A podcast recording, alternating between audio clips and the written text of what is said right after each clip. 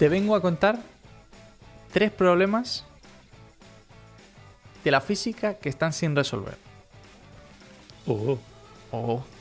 Que siempre, que siempre parece que ah, toda- la, la ciencia puede, puede con todo, ¿no?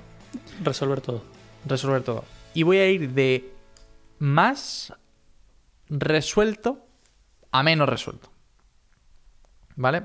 El primero Muy puede bien. que te suene. ¿Te sabes cuál es la ecuación de la gravedad? ¿Te suena? Eh, no. Joder, mato, No verdad. Qué desastre de ¿Por qué debería saberme eso si no tengo que estar calculando cosas raras? Simplemente salto y la gravedad hace su trabajo. Eso Vale. no uso eso en mi día a día. Ya te digo, no, sí, ya. Vale, la fuerza de la gravedad es igual a una constante de gravitación universal, ¿vale? Esa sí me la sé. ¿Sí? ¿Te sabes la, la No. puñetera constante? Sí, 9.8 metros sobre segundo al cuadrado. No, no, no, no. Esa es la de aquí. Esa es la de aquí. De que... Ah, de la Tierra, claro, claro. Claro, claro, claro. Cada Esta- planeta tiene la suya. pero- bueno, pero esa es la de aquí, ¿no? Exacto, sí, sí. Es la, de- la de 9,8 es la de aquí. La, Ah, no sé tan de, la verdad es que la de gravitación universal constant... No me la sé, la estoy buscando ahora mismo. Es... Ah, sí, 6,7 por 10 elevado a menos 11. Claro, eso multiplicado por la masa de la Tierra es lo que La te da masa. 9,8. ¿Vale? Pero bueno. Entonces, la constante de gravitación universal, que es eso, ¿vale? Por las dos masas, la masa de los dos objetos, partido por el radio, es decir, por la diferencia de distancia entre las dos masas al cuadrado. ¿Vale? Perfecto. Claro, entonces ahora seguro que no tienes ni idea de cuál es quizás la limitación que puede llegar a tener esta ecuación. Sí, bueno, no sé, lo estaba pensando mientras me lo decías. Es un radio. Si es un radio, es una ¿Qué distancia. pasa si, es, si mi planeta es un cubo? Eh, lo que se utiliza siempre es eh, Ah, un geoide. Un... El... No, se utiliza el centro de gravedad. De hecho, Ah, con- ok. va, entonces no hay problema. De un cubo va a seguir siendo el punto intermedio, exactamente igual que de una esfera. Pero Sí, bueno, pero el radio hasta dónde llega, hasta un, una no, cara no, pero es el radio. No, no, pero es el radio es la, la distancia entre los dos objetos. Ah, Entre los, Ok. do- entre los dos centros de gravedad de los objetos, de hecho. ujú. ok. ¿Vale? Entonces ese es- esa es la distancia. Pero bueno, entonces claro, no, no de esto. Te voy, a, te voy a dar un nombre que casi seguro te va a sonar ahora el problema, que es el problema de los tres cuerpos. ¿Te suena, no? Me leí el libro porque...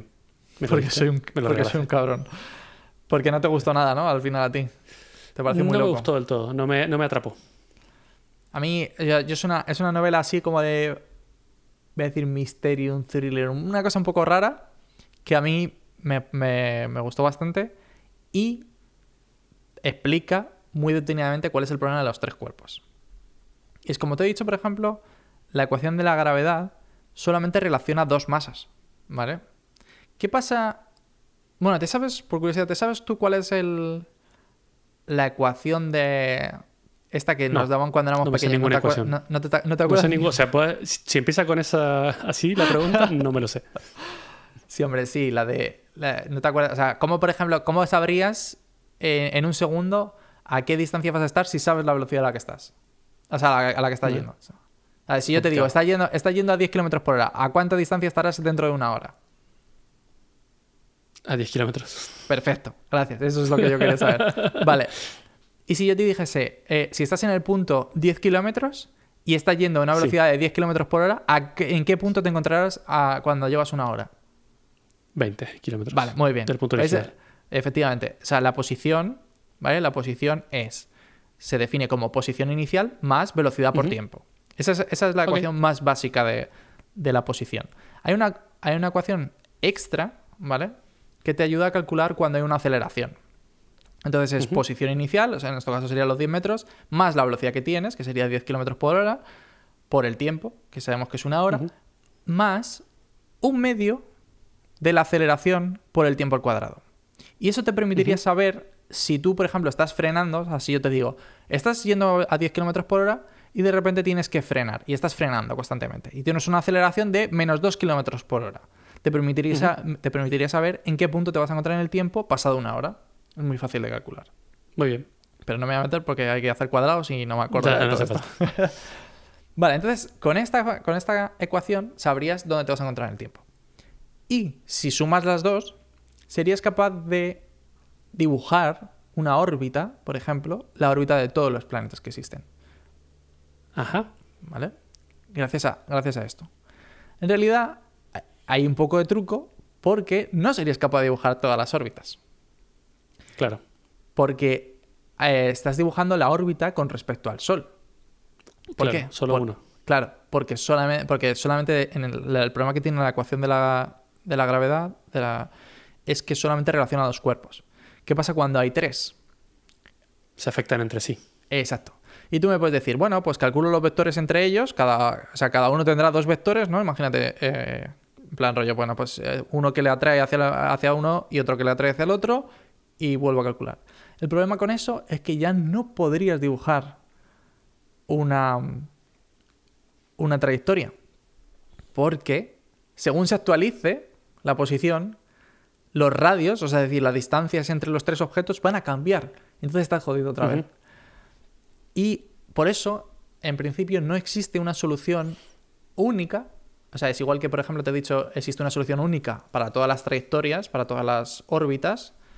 No existe una, una solución única para el problema de los tres cuerpos, sino que hay que calcularla por el ordenador. Y es el ordenador el que haciendo millones y millones y millones de cálculos infinitesimales, diciendo en plan rollo, oye, pues si la gravedad, o sea, decir, si la Tierra se mueve un metro, de eh, ¿cuánto se afectaba por Marte, por Júpiter, por Saturno, por tal, por Urano, por todos los cuerpos celestes? Y vuelve a actualizar la posición. Y por eso sabemos, Claro. por ejemplo... Una por frame. Exacto, tal cual uno por frame. Es Un así de cálculo por frame.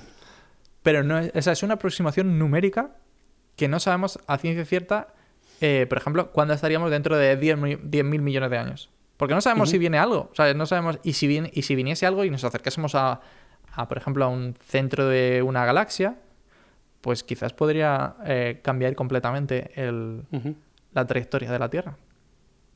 Así que, primer problema, que bueno, se puede llegar a resolver, pero es como, o sea, es como lo del cuento, no sé si, si existe algo en Argentina parecido, pero lo del cuento de la vieja, la cuenta de la vieja, ¿Cómo mejor es? dicho, la cuenta de la vieja es resolver los problemas, es por ejemplo, si yo te digo, em, esto era como cuando estabas en el colegio y te dicen 3 por 5 y tú puedes hacer 3 por 5 y te lo sabes de memoria, o la cuenta de la vieja que es en plan 3 más 3 más 3 más 3 y vas sumando, ¿sabes? Así 5 veces. Ah, vale, vale, vale, vale. O sea, la cuenta de la vieja siempre es resolverlo a manita. O sea, siempre en rollo, contando. De la, de la manera más complicada. Claro. Bueno, de la manera más complicada. De alguna, de alguna manera lo puedes resolver, pero. Pero bueno. Segundo problema. Segundo problema. Y este. Espera, ¿Qué qué? Si yo lo resuelvo, porque a lo mejor a veces cuando voy al baño hago problemas en un papel. si yo lo logro resolver ahora en mañana, No vas a ¿Me conseguir resolverlo, es imposible. Sí, o sea, vamos, si consiguieras resolver esto, no es que te pagas en algo. Es que seguramente el Nobel se quedase corto. Ah, pero eso no, yo quiero dinero, a mí me, no me da el igual Nobel, el- perdóname, pero el Nobel tiene un premio de un millón de euros. Ahí me gusta más. Ahí me gusta más. Más, la re- más el reconocimiento, ¿sabes? De todos Ah, los. Ah, quita, toma quita. por culo. Ah, física. Sí, sí, yo, yo sabía que. mm, Sé que para algunos problemas no resueltos de la física y de matemáticas Sí. hay premios muy gordos. sí, sí, sí, sí. Los premios del milenio, aquellos que tengo en un este, eh, son. O sea, van un millón de, de dólares acompañados de. Obviamente del reconocimiento que a ti el recono- eh, los, ha- los haces cagando, o sea que tampoco. claro, tampoco es. No necesito reconocimiento, ¿sabes? Sería muy triste aquí. en Vamos a esto. Eh, vale. Vale, perdona, segundo problema. Segundo problema, sí, porque eh, no creo que lo resuelvas cagando, también te digo. Vale. Este se llama la flecha del tiempo. Uh, Y es empieza a ser un poco. Este empieza a ser un poco filosófico. El último ya es muy filosófico, pero este es un poco filosófico, ¿vale? Pero para empezar, para explicarte este, y este, la verdad que es una. Es una cosa que quería explicar hace mucho tiempo y la he metido de, de lleno aquí en este, en este episodio porque me venía muy bien, ¿vale? Tengo que explicar el concepto de entropía. Que siempre Uh. lo has escuchado, lo has escuchado. Es com- Sí. como complicadísimo, en plan, oh, mierda, tengo que hablar de entropía, no sé qué es la entropía, sí, la no, entropía. no sé, ni, ni yo sé, ni el, que el, ni el que inventó el término sabe qué es. Yo, yo tengo entendido que es la medida del desorden, ¿no? Sí, sí, sí, está muy bien. Es la medida. A ver, te voy a. Es te voy como a- que todo sistema tiene un desorden aleatorio y la entropía mide es ese desorden. desorden. Vale. No está mal, no está mal. Te voy a, te voy a- te voy a dar el- la definición de la Wikipedia que pone: mide el número de microestados compatibles con el macroestado de equilibrio. también se puede decir que mide el grado de organización del sistema o que es la razón de un, de un incremento en ener- entre energía interna frente a un incremento de la temperatura del sistema termodinámico. Muy bien. Eh, ¿Cómo explicar cosas Exacto. de la manera más complicada posible? Efectivamente, ese, eso justamente era, era el siguiente punto que tengo y es como, este, esto suena a chino.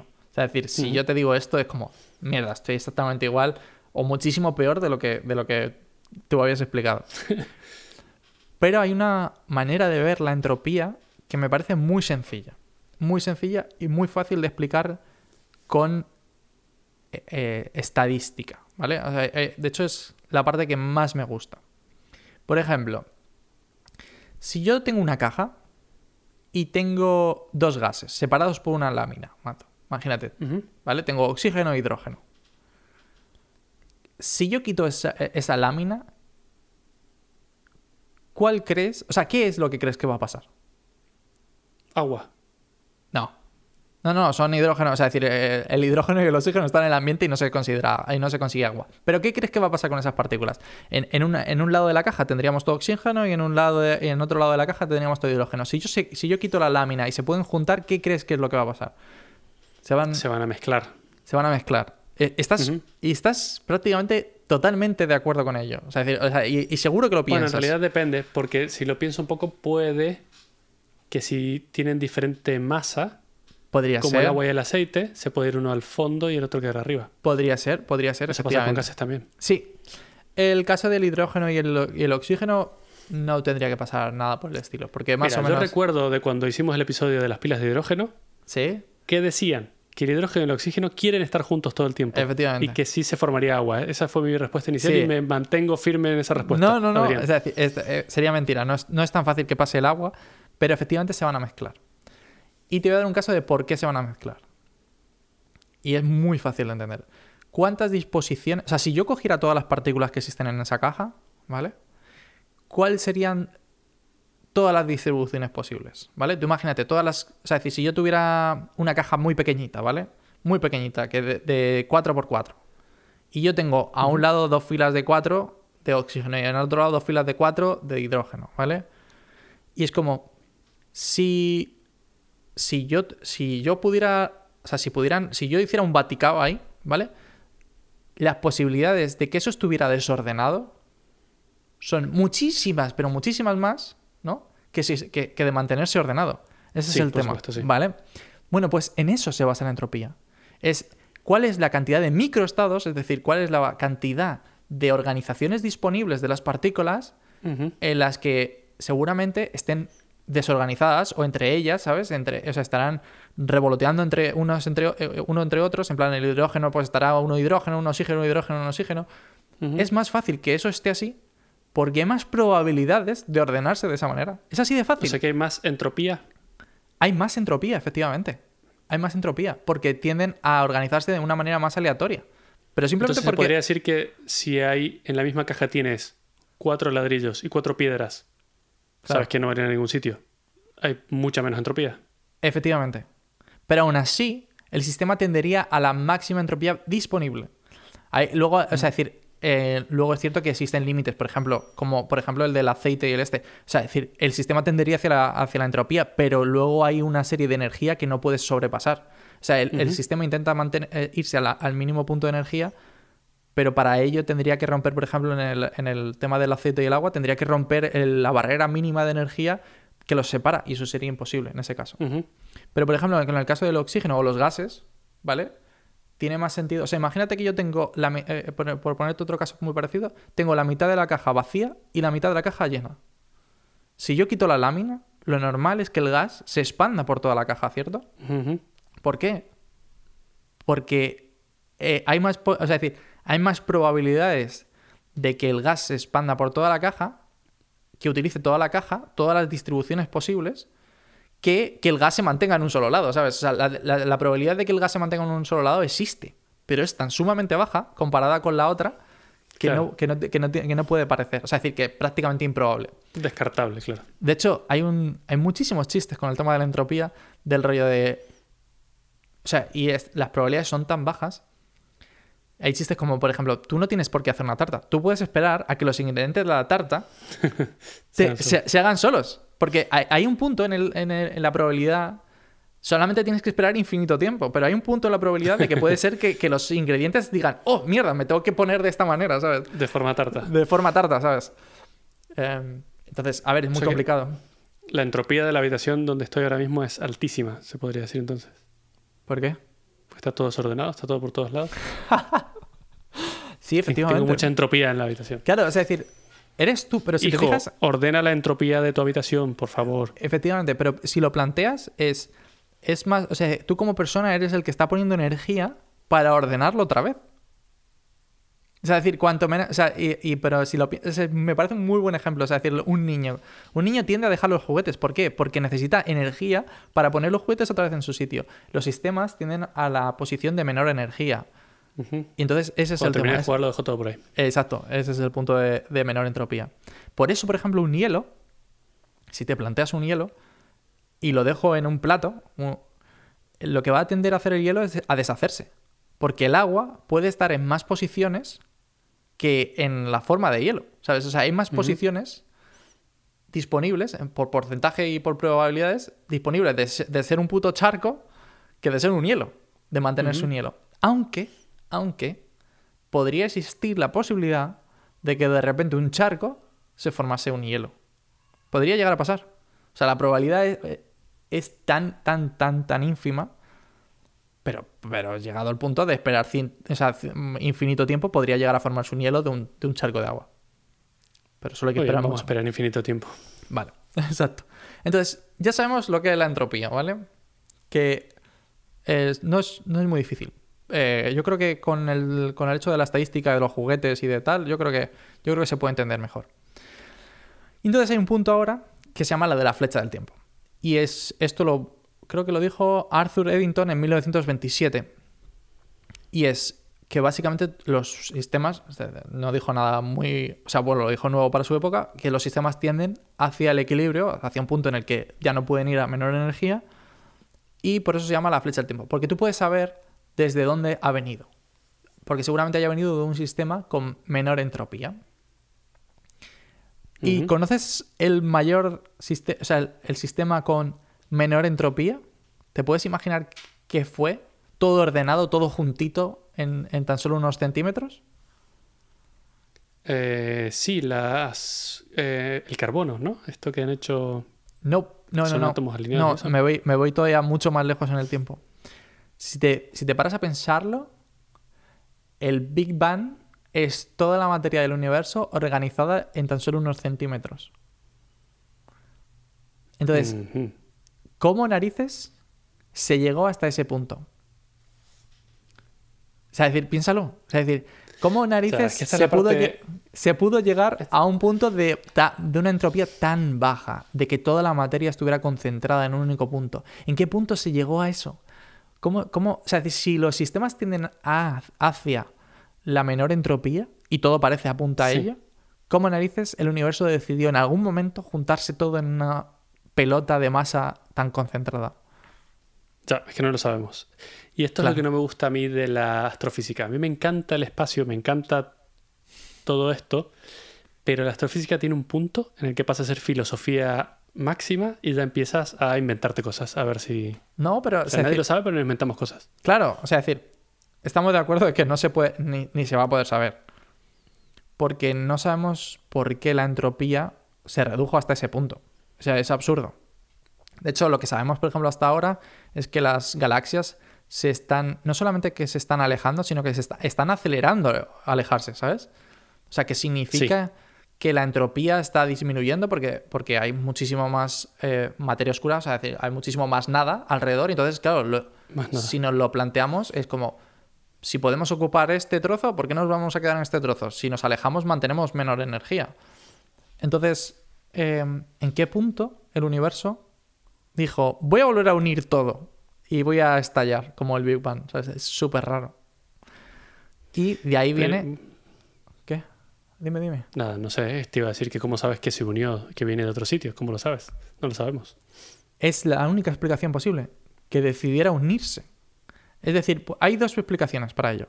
de que eso estuviera así de antes, ¿vale? Claro, ese de que, es una. de que fuese de que fuese un huevo eh, es que me, me hizo mucha gracia porque ayer leía la de que en realidad el Big Bang fuese un huevo de algo y nosotros lo que estuviéramos buscando es eh, una gallina universal, ¿sabes? En plan, Ujú. en plan rollo, claro, alguien que puso un huevo universo, ¿sabes? Y, Claro, y ya está. claro, claro. Pero claro, si te fijas, el huevo se, se- se rompe y se esparce todo. Y tiene mucho sentido.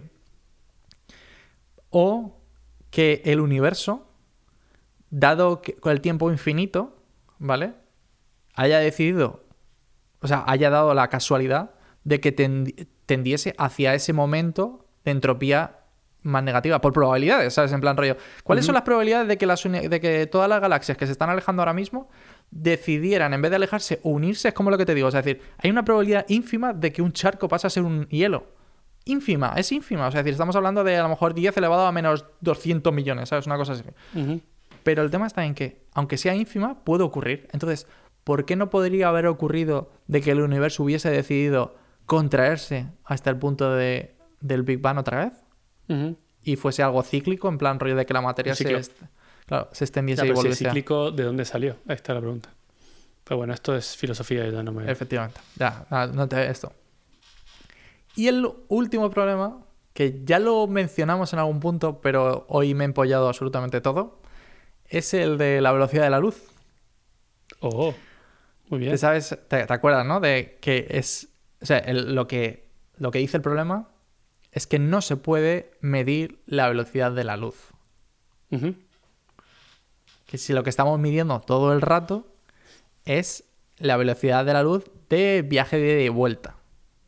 Claro, Está... exacto, porque la información viaja a la velocidad de la luz, entonces ya hay Claro. un retraso. Y, eh, y la verdad que el ejemplo que, que vi ayer es muy bueno, que es, imagina que, o sea, sabemos, y utilizando lo poco que nos lo poco que sabemos del Perseverance, ¿no? Es que hay un delay de 20 minutos entre Marte y la Tierra.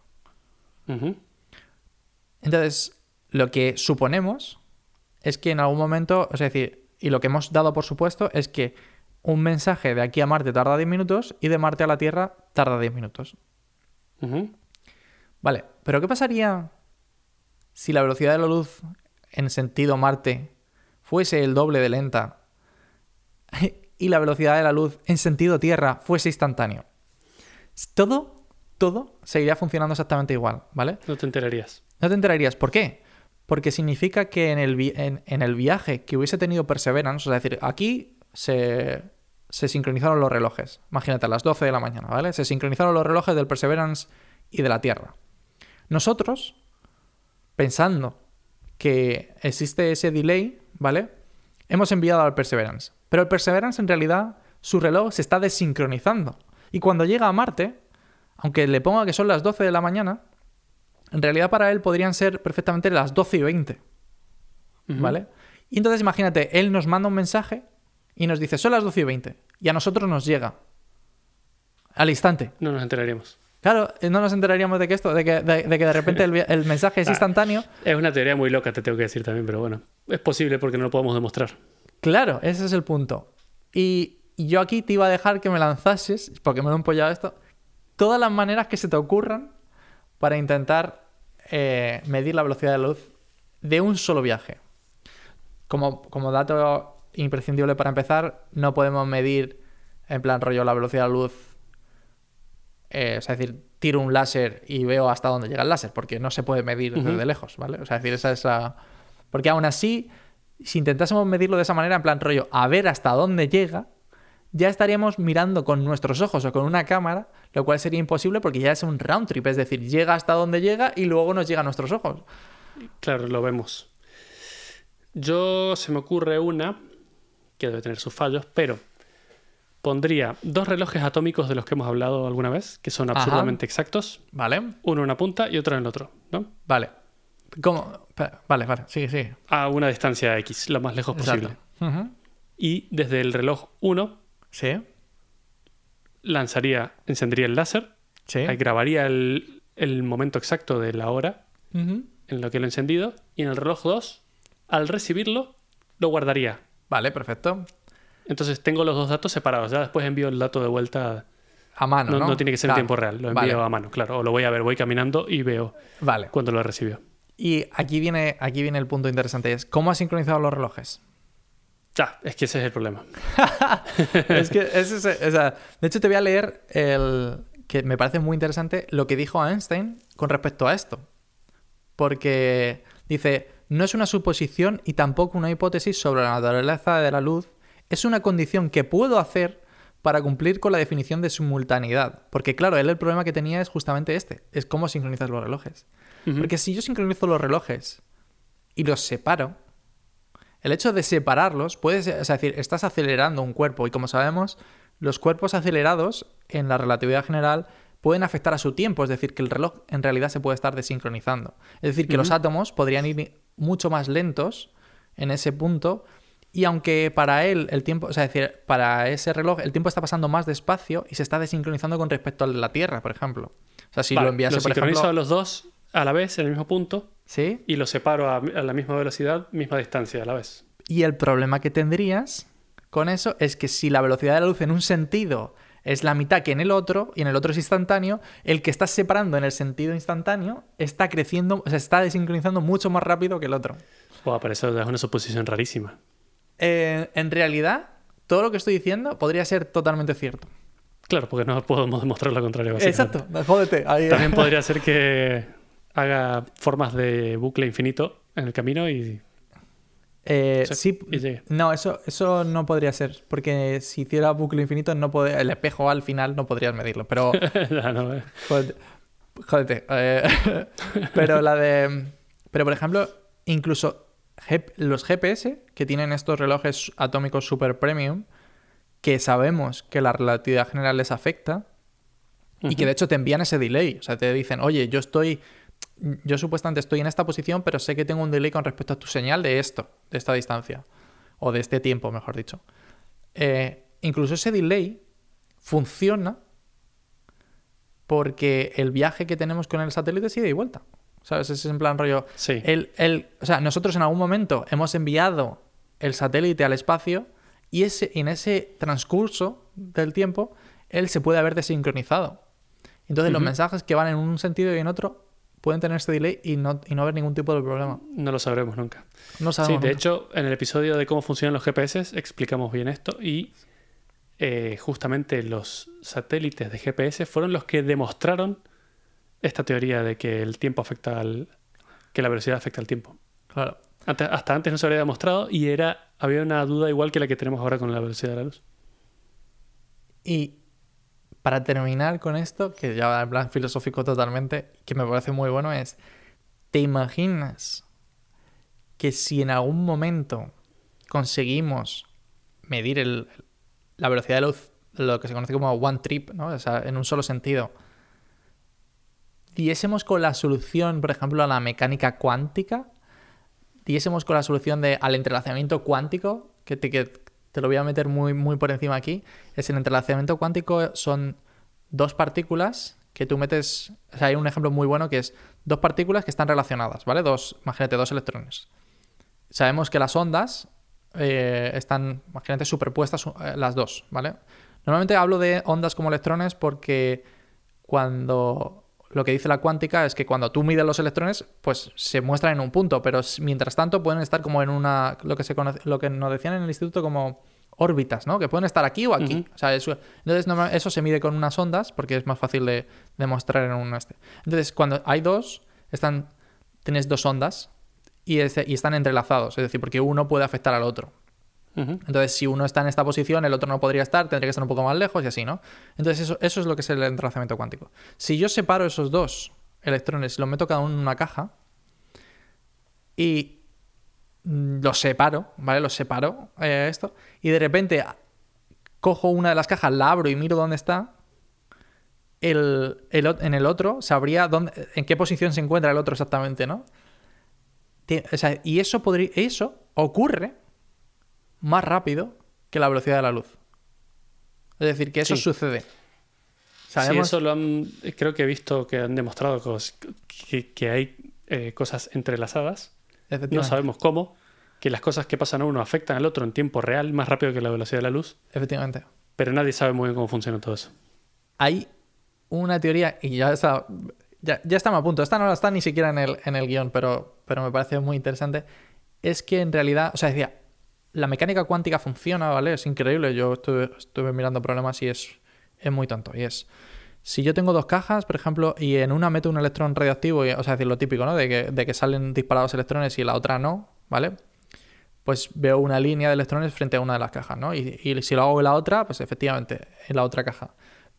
Pero de repente, si una máquina al azar va disparando de cada una de las cajas, y este experimento es repetido, se ha repetido muchísimas veces en el mundo, de repente te encuentras como que en vez de tener dos líneas, ¿no? Que sería lo esperado, en plan rollo, pues si eh, hay un 50% de ir a la caja de la derecha y hay un 50% de ir a la izquierda, en realidad tendrías dos líneas. Pues resulta que este experimento lo que da es una especie de onda, es decir, que hay en el, en el punto intermedio de las dos cajas hay trayectorias que también están, que están chocando contra una... Ujú. contra Entonces es súper raro, ¿no? Y eso dice que la, que la cuántica existe.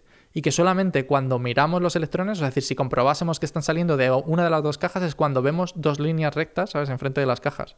Pero mientras tanto, lo que verías, por ejemplo, serías choques en el medio, o sea, como, o sea, decir, como armónicos en, en frente de, de las cajas. Y, y claro, lo- es como, ¿cómo puede ser que esto exista y que de repente en cuanto abro, en cuanto miro ese entrelazamiento, sea el resultado de todo? Y lo que dicen es que quizás cuando estamos mirando, abriendo, o sea, mirando ese entrelazamiento, en realidad lo que estamos haciendo es abrir un mundo paralelo. Ahí estamos. Es decir- Ya empezamos a ver. Esto, esto puede, o sea, esto es explicable, ¿vale? O sea, es decir, imagínate, porque lo que significa el entrelazamiento es que si, imagínate que la- el ejemplo es muy bueno. Si yo tengo un, ca- un calcetín rojo y, y otro azul, ¿vale? Y están entrelazados. Es decir, yo no sé cuál es cuál. O sea, cuando lo miro, cuando miro uno de los calcetines, digo, ah, vaya, este es el rojo, entonces el otro tiene que ser azul, ¿vale? Entonces, si yo me toca uno en una caja separada y los separo de lo que te decía, y yo miro mi, mi calcetín, entonces el otro yo sé que va a ser del color contrario. Pero quizás lo que estoy haciendo es partir el mundo, ¿vale? O sea, partir en una, en una nueva, en un nuevo universo paralelo, ¿vale? Donde en mi calcetín es el rojo y el tuyo es el azul. Pero en realidad hay otro mundo pa- paralelo que lo he abierto y es el azul y en el otro Es el, rojo. Claro. Eh, no sé si decirte lo que realmente pienso, porque a lo mejor perdemos más seguidores todavía. Madre mía, tú. Pero vamos a dejarlo ahí porque eh, esto es, el- es, es un flipado que se ha inventado esto, porque es la única forma que tiene de explicar cosas. De hecho, no, no, que sepas, que sepas que la mecánica cuántica está demostrado que existe de esta manera. Lo que Claro, no sabemos. que son universos paralelos. No, claro, porque no hay manera de explicar cómo serían esto, cómo, cómo podrían existir esos universos paralelos, pero podría ser. claro. Una- Lo único que me interesa a mí de todo esto es que yo quiero internet a velocidad de entrelazamiento cuántico.